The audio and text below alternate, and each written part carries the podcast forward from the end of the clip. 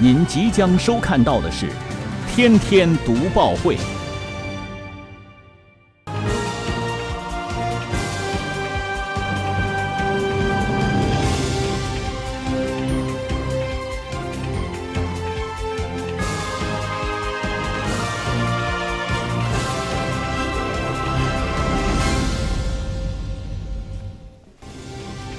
新闻有态度，做有态度的新闻。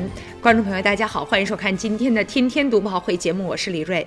在节目的一开始呢，跟您分享一个好消息。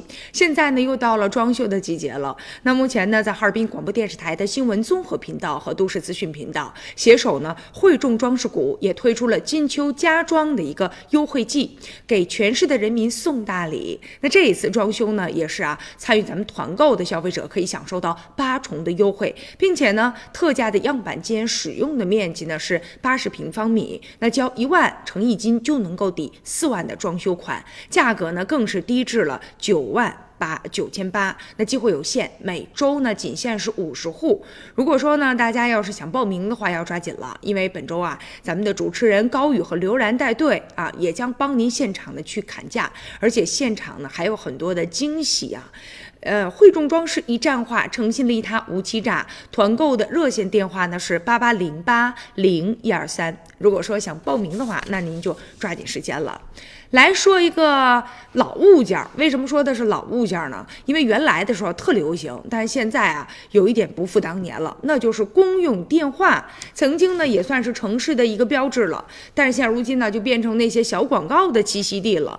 记得九十年代末那个时候啊，很多的学生啊、打工者啊排队打电话，那场景也是特别的常见的。北京的公用电话的数量和话务量呢，在二零零三年达到了最高峰。之后呢，随着移动通信技术的发展和移动电话的迅速的普及，那公用电话的话务量持续的下降。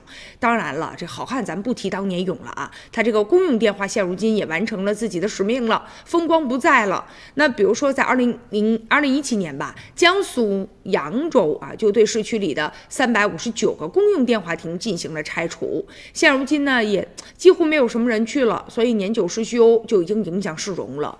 但是呢，是不是所有的电话亭都要一拆了之呢？也不见得，因为现在咱们手机的这个保有量啊是十三亿部，那有的人可能有两部手机，但也有的人没有手机。如果出门在外的话，也有可能手机啊没有电了，所以这么怎么办呢？有这种投币式的公用电话还是比较方便的，而且呢，你比如说像那种无人问津的公用电话亭，确实应该取消了，但也有一些啊可以考虑把它们啊更新换代。你比如说里面放一张椅子呀，或者是啊让它呢成为这种盈利性的广告、公益性的广告的投放点儿，也是不错的选择。当然，去还是留，还是应该啊综合的来考虑的。